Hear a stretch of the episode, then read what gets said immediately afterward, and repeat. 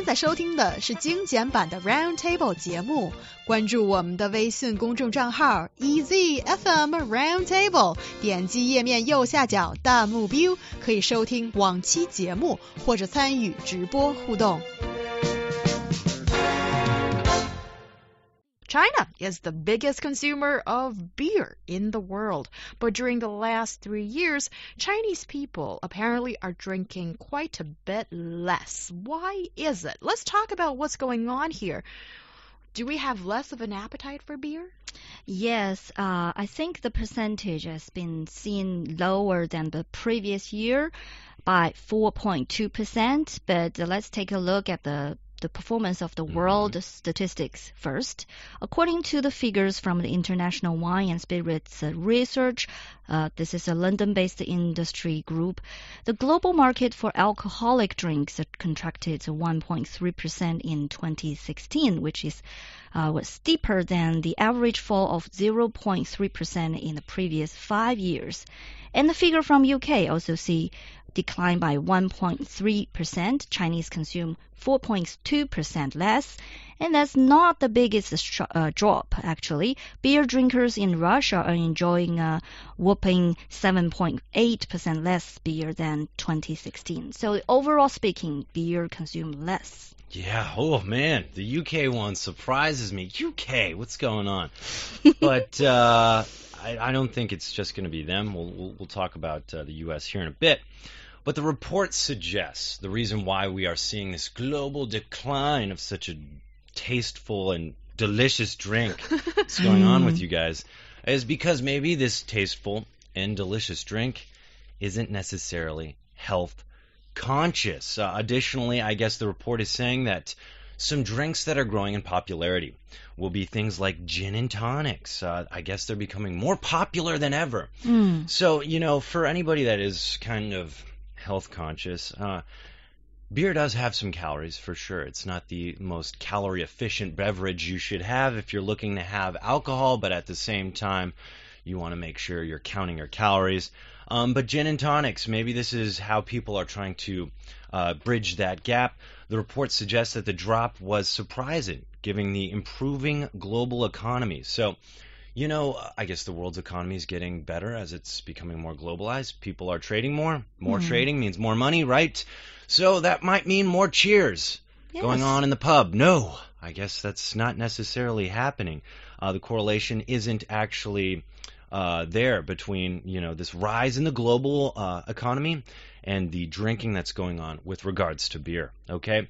Also, Alexander Smith, editor of IWSR magazine, says that allied with the growing global population of legal drinking age consumer, consumers, um, theoretically should have led to a growing global alcohol consumption, but it hasn't. So basically, the fact that more and more people are living to older ages, not dying as much as they used to, right? So they're drinking because they're, of course, of age, and we're having more and more people reach the age that they're allowed to drink. So basically, the world is seeing more drinkers than ever, but people aren't drinking as much, or at least of beer. Yeah, that's interesting. And there's so many different beverages you Yeah. can pick from, and there's But why would you? why. Well, yeah, okay. Ryan likes to have a pint of beer, maybe. Of course, Mm. Yeah, Mhm. and um, I I think um, certainly this has something to do maybe with the local culture or what you're used Yes. to Yes. as you grow up. But we'll talk about that in a second in more detail. Mhm. Um, also in this report, it's pinpointing that China being the major reason Yes, of, exactly. of contributing to this decline. What do you see about that, Liu Mian? Well, uh, according to the research from IWSR, it shows that this is mainly because of the weakness in China now, the world's biggest beer market by volumes. Even though the sales in other um, other large uh, beer markets such as Brazil and Russia, they both seen some recessions, uh, uh, recessions, but China actually dragged behind this, uh, the total number of the world consumption. And China has passed the peak consumption of beer, according to this research, because during the uh, past uh, 10 or 15 years, Mhm. China has been you know, rapidly growing in the demand for beer for so many years. It's like the steep, rapid growth. But during the past three years, it's like drop a little bit. So don't panic. China is just uh, readjust, uh, Oh, oh adjust, No. adjusting the structure of their market. It's not because Chinese people no longer Mm. love their beers or international beers. It's just it's just a, a little bit comeback. Yeah. of Yeah, and steep also we're growth. talking about drinking alcohol. Not necessarily is it a thing for everybody, and Mm. um, a drop doesn't necessarily mean a bad thing. Certainly for the manufacturers or for the brewers who aim to exploit to uh, expand the market, then of course this is bad news for Mhm. them. And also, um, I think in China it's quite interesting that we have our own baijiu, so the uh, Chinese liquor, which is pretty hard on, I think, uh, the taste Yeah. and uh, in comparison to beer. I'm not a expert in either, but um, we have the local Mm. um, beverage, the alcohol beverage of uh, uh, baijiu. So I think that needs also to be looked at to see what people's drinking habits are these days. Well, before we jump into that, uh, actually, I don't think that would be the reason. I, I think beer is actually something a lot of people still really like, but the Mm. habits have changed in how people drink it. And uh, I'm going to talk about uh, the U.S. Because according to a Mr. Trevor Stirling, analyst at Bernstein, 2017 is shaping up to be the worst year for beer volumes since 2009. Um, it's it's almost like the guy's trying to make it sound like because he's saying the industry volumes have been down two percent, like almost like it's the prohibition, which is the time in American history you legally couldn't drink alcohol. But I'm I'm going to paint a bit different picture here, okay? So I looked at a 2016 Gallup poll. So Gallup, uh, they do a lot of these different polls to find out habits and trends and things that are going on uh, among the average American. Okay, so they did this uh, poll oh, about American drinking habits, uh, their preferred alcoholic beverage. So this isn't just beer, this could be wine, this could be hard liquor, but that's how they broke it down, okay? So you have beer, you have wine, and you have hard liquor. Now, Americans still prefer beer as their main alcoholic beverage, but this breaks down in a, an interesting way. 54% of men say they love a cold, iced brewski. Um, they love their beer, but 23% of women do not, or 23% of women uh, choose beer. The rest do not choose to have beer. So, according to this Gallup poll, looking closer into this data, so men, you know, from 2010 to 2016, 54% of them, as I had said, they wanted an, you know, an ice cold brewski, uh, brewski being short for beer or another word for beer. Um, only 18% of men said they would choose a glass of wine. So very low there, you notice. 54% they want that beer. 18% say, "All right, I'll take a glass of wine." Okay? Now, the women in the US from 2010 to 2016, 50% of women said, "I'll have a glass of wine. Oh, a glass of white wine, please." Um 23% said they wanted a beer. So, um First of all, what I'm trying to say is the drinking habit in the U.S. On average, beer is the drink of choice. But then we're seeing this drinking culture. The habits are different between genders. I also want to say that though the beer market, uh, the beer market might be going down two percent, according to Trevor Stirling, that analyst I had mentioned. Um, beer is a general term. We're going to get into that too as it pertains to China. Mm. But there's also this thing called craft beer. So when I say beer to you, a lot of people would say, you know, we have these what I call gut rot beer in the U.S. This is um, Heineken, Busch Light, Michelob Ultra, Miller Lite, Budweiser, Bud Light. Oh God, these these beers are like alcoholic water, you know, um, basically. So. I think people realize that pretty much all those beers I mentioned taste almost exactly the same. Uh, it's it's so similar, right? And I think people people are tired of that. One beer or all these beers that taste like one beer, they want something different. So the emergence of craft beer has started to become a huge thing in the U.S. I mean, I think in the first um, first six months of 2015 uh, craft beers sales had gone up 12%. That's huge. And they just continue to go. And I would say, you know, here in, in China, actually, uh, here in Beijing, I'll say, we have some really great breweries. Uh, Jing-A, Arrow Factory, Slowboat, Great Leap.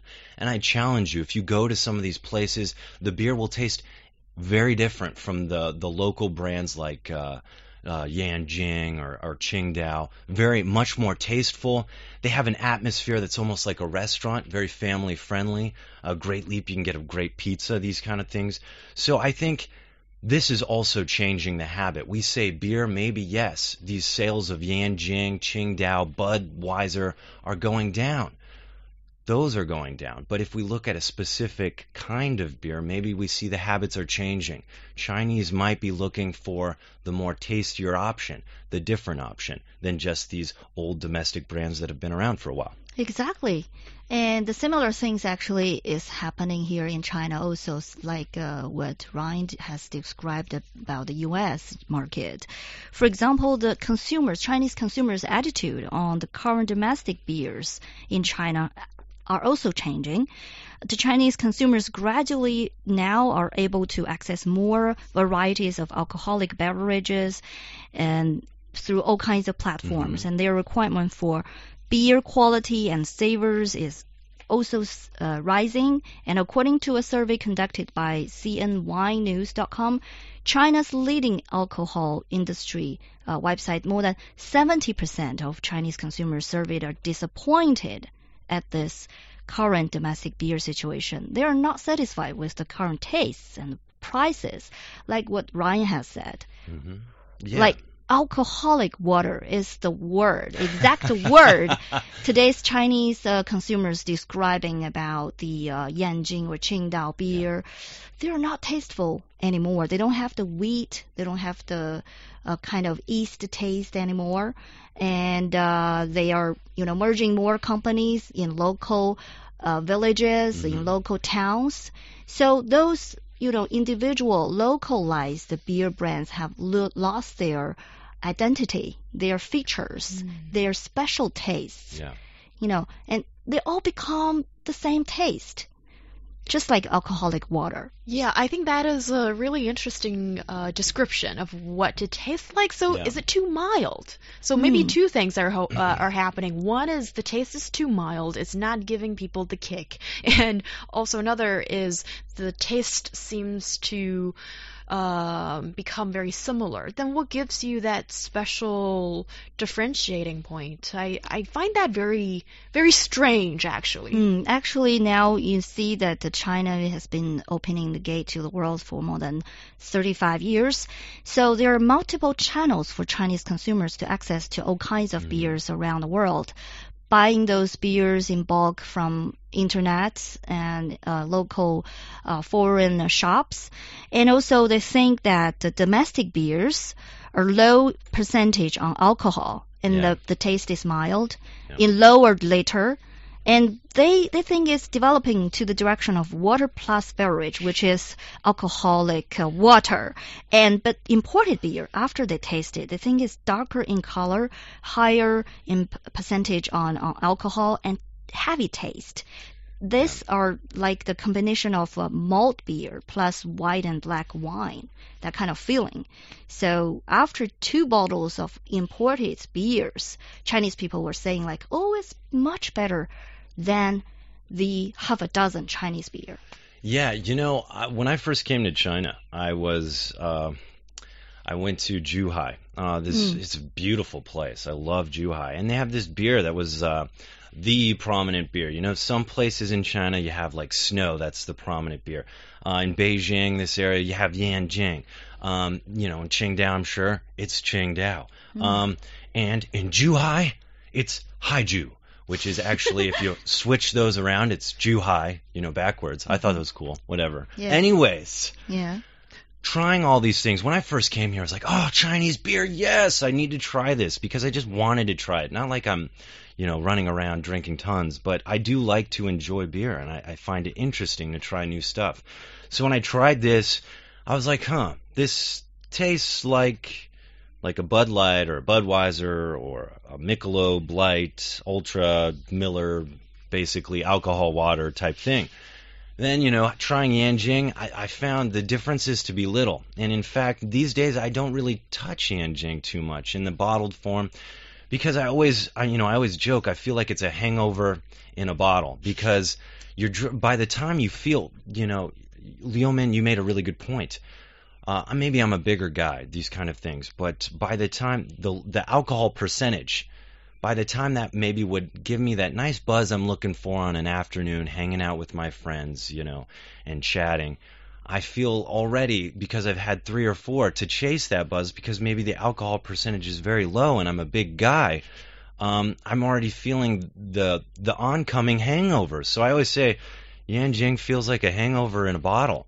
um, and so I think for these beers, as as you had mentioned, 70% of the Chinese consumers surveyed in this uh, CNWineNews.com survey are disappointed with current domestic beer situations. Mm. They need more variety. I think also, you know, the the trend is drinking more quality and less. Mm. So instead of having you know, maybe if you go to these shaokao restaurants, you'll see tables littered with Yanjing. Mm. Um, and you're like, how can these guys drink so much? Exactly. Actually, it's not drinking that much because it's pretty, I would say, watered down beer compared to maybe the imported competitors or more stronger brands that are, I think Qingdao is even trying to make um, these stronger brands. So, you know, then I think you'd see they're drinking less. But um, so basically, I think people want to drink less, but maybe chase this nice buzz that, you know, people enjoy when they have a couple glasses of wine or a good imported or whatnot beer that has a decent alcohol percentage. There's nothing wrong with that, in my opinion. Hmm. But uh, I think that's just hard to do with a lot of these domestic brands. Also, I feel the biggest problem is they like variety of taste other imported brands are offering that. Hmm. Where these, if these uh, domestic brands want to stay relevant, they have to maybe start uh, a brewery, a brewing culture where they play with different flavors to try to make different kinds of beer. Yeah, I think that's interesting. The ob observation that you guys have provided that certainly I think the Chinese market is changing, and I, we see that the consumption for alcohol in general has been sort of dipping in recent years yeah. for various reasons. There's the consumption pattern changing. There's also the anti-corruption campaign exactly. that we're seeing the full effect now, and also I think people want want better choices and exactly. we're not satisfied with just a couple of blend things that's available in the market but regardless of what you guys have said i still think that in a hot summer day or a hot summer night when you go out mm-hmm. with friends yeah, yeah. and having that uh, ice cold uh, bottle of Yanjing and washing some char down the throat with it, it is the best thing. I think mm. that's fine, but at the same time, offer more variety because 70% is a strong percentage, okay? Yeah. Also, I think. You know, I think beer has gotten a bad rep, specifically from these kind of uh, Budweisers and you know these kind of beers that all taste the same that you drink in high amounts and uh, in the U.S. we kind of call gut rot beer because it gives you a beer belly. There's something very specific to drinking a lot of beer. All of a sudden, guys start to look like they're pregnant, you know, if they start to drink. Um, so a beer baby, if you will. Anyways, I think so. It's given beer cu- culture a bad rep, but I think you'll find in the U.S. this is changing r- big time. Um, in fact, you know, it used to be kind of a fancy thing. You go to a, a, a wine tasting festival. All mm. you know, all you, you and your girlfriends, girls, let's go. Sunday wine festival in Napa Valley, mm. and you go mm. around with your little glass and you try all these different wines. Well, now because of brewing culture and all these different kind of beers that are being made, uh, you'll have beer festivals, and these are actually seen as a classy event too, because you're you're trying these beers. You know, uh, in all these beers I had talked about before, there's no different taste. You're just drinking to drink. They all taste the same. Just pick one. But here now we see variety. We see different tastes, like a um, you know a good cab uh, cab cabernet, cabernet and a, a merlot, and these kind of different ways and wines and, and grapes and berries you get. Well, now we're seeing with different hops and people playing with beer more, you can have a very fancy beer culture, and I really like that. Drinking uh, a nice beer and enjoying it instead of drinking a beer to just, you know, Feel drink. the buzz. Okay, all right. I think that is an interesting thing because in China right now we're sort of seeing that the wine Yeah. is seeing uh, growth in demand, and wine is being seen as the more classy option. Oh, oh Yeah. no, you didn't.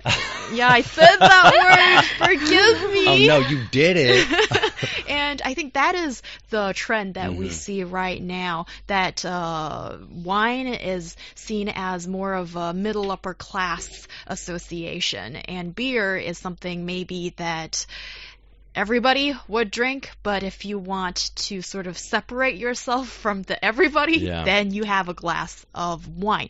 But we've talked a lot about drinking, and it's Friday. I'm sure a lot of people maybe we've got some people thirsty, but Yeah. there are things to keep in mind that b- before you go out to drink. What are some of these Mm. things we need to let people know? Well, after talking about the, the beer for so long time, I am really wanting one bottle of beers now. But before I do that, I have to remind myself you are drinking more than you think. A study from Cancer Research UK suggests that the average British adult might drink around uh, a lot of calories, above 3,700 calories of beer, more. But every time when they drink, they drink more Mhm. than they think. So every time when before you get drunk, you have to stop. Yeah, I think the biggest tip here is, you know, when you go out, especially to have some drinks, um, enjoy it. You know, treat it like a classy event. That's, you know, that's why I really like these these breweries that are popping up. Uh, they're some of my favorite places to go actually because it's good food. Uh, maybe it has a nice patio. You have a couple really tasty beverages, and you're enjoying the taste. You know, there's multiple reasons why you're drinking it, and it's just only good vibes. I don't know. It's something that uh, is really big in the U.S. too. So I think we're seeing that beer culture is changing, and it's not necessarily about quantity, more about quality. Yes, and Exactly. if if alcohol is not your thing, it's perfectly Yeah, fine. yeah, yeah, yeah, have yeah. your juices or Cokes. KTVs. Yes, Apple cider. that's perfectly fine. Yes, drinking is not the most healthy thing, but everything should be done in moderation. Yes. Remember that.